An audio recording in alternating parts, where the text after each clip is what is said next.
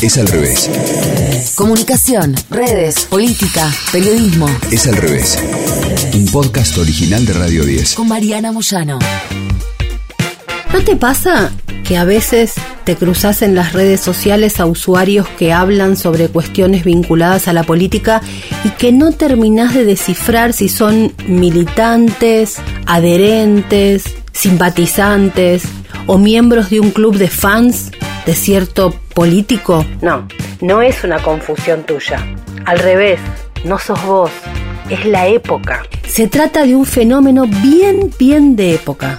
Clubes de fans que se entrecruzan con la política. Claro, algunos son organizados, a otros les sale así porque la época así lo ha creado. En los últimos años no han parado de crecer este tipo de fenómenos y han estallado en las redes sociales y en todo Internet las vocerías de causas sociales pero online. Fans de raperos como Doja Cat que hicieron campaña para que la gente fuera a votar en 2020 en Estados Unidos y a votar especialmente a los demócratas. O los clubes de fans de Star Wars que se caracterizan como los personajes de la película, de la saga, y promueven jornadas de donación de sangre, de hacer visitas a hospitales, disfrazados con los personajes, de adopción de mascotas, o trabajan con fundaciones. Las, por ejemplo, llamadas Leguillín 501 y Leguillín Rebelde, los dos grupos en los que se arman para ese tipo de causas sociales o el activismo online de fans de telenovelas que lo que promueven es que haya parejas de ficción que sean lesbianas o gays.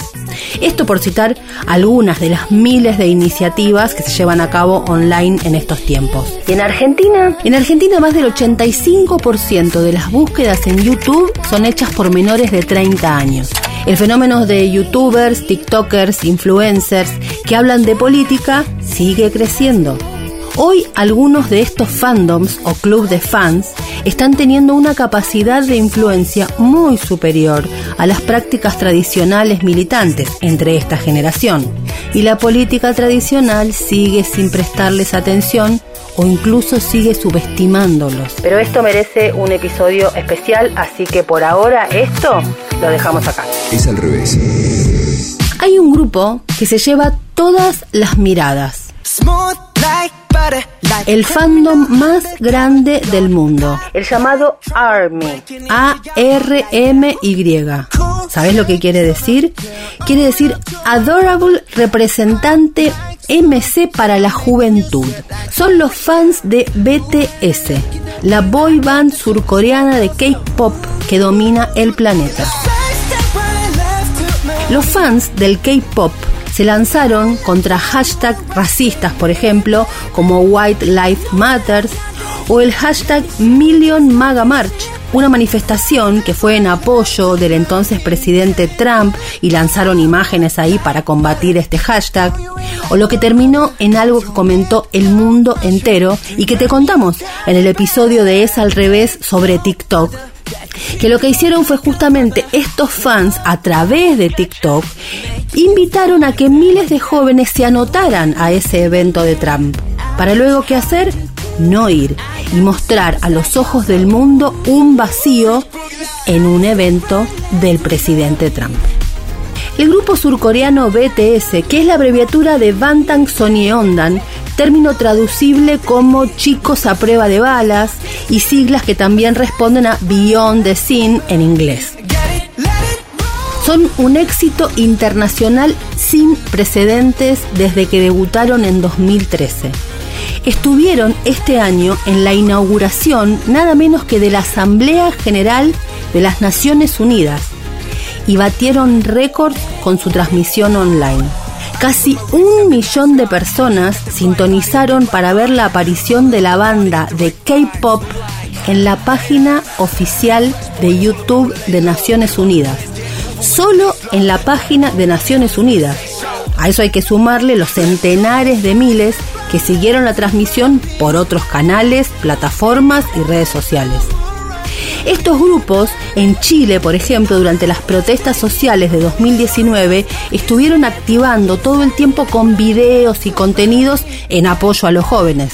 Participaron del activismo digital en las protestas en Perú en 2020, boicoteando tendencias de Twitter de las derechas. Y lo mismo hicieron en Colombia contra tendencias que apoyaban al expresidente Álvaro Uribe. Como cuentan Antoní Gutiérrez Rubí y Florencia Paz en un artículo de la revista Cult, los BTS cuentan con una de las comunidades de fans más activas del mundo y son los primeros artistas surcoreanos que además de hablar en Naciones Unidas, han encabezado las listas de álbumes de Billboard en Estados Unidos y fueron nombrados como líderes de la próxima generación nada menos que en la tapa de la revista Time. El éxito del grupo se puede entender desde dos miradas. Por un lado, son la expresión más acabada del fenómeno de la ola coreana o llamada Hallyu. Y por otro lado, son una fuerte conexión con las nuevas generaciones, especialmente con los centennials. Se conectan desde lo emocional y proponen un activismo muy vinculado a las demandas de estos jóvenes. Todo esto con tremendas y poderosísimas estrategias digitales y de comunicación. ¿Qué es la ola coreana? La ola coreana es un boom de exportación cultural surcoreana que tiene que ver con la exportación de productos de televisión, de cine y de música. El género musical K-pop irrumpe en Europa en 2011 y de ahí avanza a Estados Unidos, América Latina y conquista todo Occidente. Y hoy es un fenómeno imparable. Según el investigador John Lee, el éxito K-pop invita a conocer la Corea del Sur contemporánea con el terreno del pasado.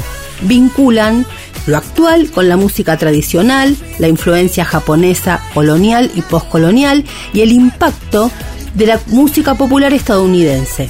Y te digo más, tal como dicen en este artículo, el estilo K-pop es parte de una estrategia de marca país con visión geopolítica. Desde las relaciones internacionales sostienen que la popularidad internacional de estas bandas son un ejemplo de la proliferación del soft power surcoreano. ¿A través de qué? De la elaboración inteligente de una imagen y un mensaje que borra las fronteras culturales. Hoy el K-Pop es una herramienta del Estado y de la diplomacia pública de Corea del Sur. Para que el grupo BTS pudiera viajar a los Estados Unidos y participar de la Asamblea Anual de Naciones Unidas, el presidente de Corea del Sur, Moon Jae-in, los nombró del siguiente modo: enviado especial presidencial para las generaciones futuras y la cultura. De ese modo pudieron acceder al visado diplomático y obtener los pasaportes, un hecho que representa un honor enorme para jóvenes de esta edad. El más grande de la banda se llama Jin y tiene solamente 29 años. Por supuesto que el apoyo gubernamental no es la razón del boom internacional que son.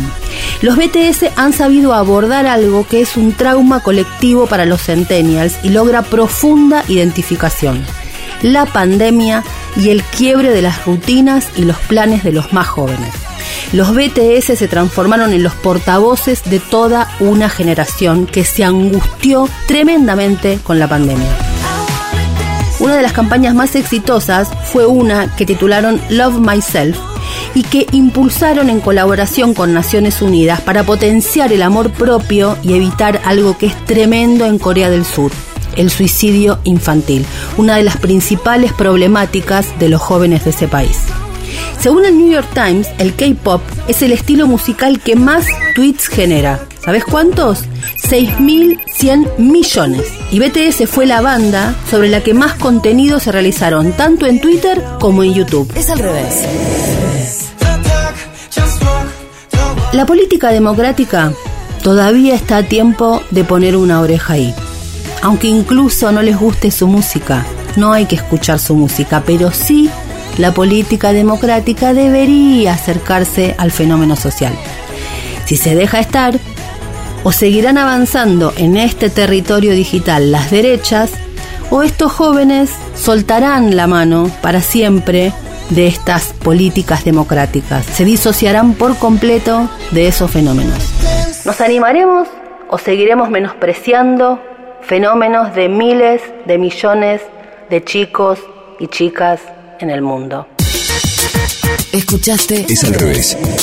Un podcast original de Radio 10. Conducido por Mariana Moyano. Si te gustó, seguimos con la opción seguir. Coordinación y producción de contenidos. Sebastián Pedrón. Marcelo Figueroa. Fernando Candellas. Martín Castillo. Locución. Delfina Cianamea. Mariana González. Gráfica Franco Gauna. Edición. Jorge de Tesanos. Nos escuchamos en el próximo episodio. Es al revés.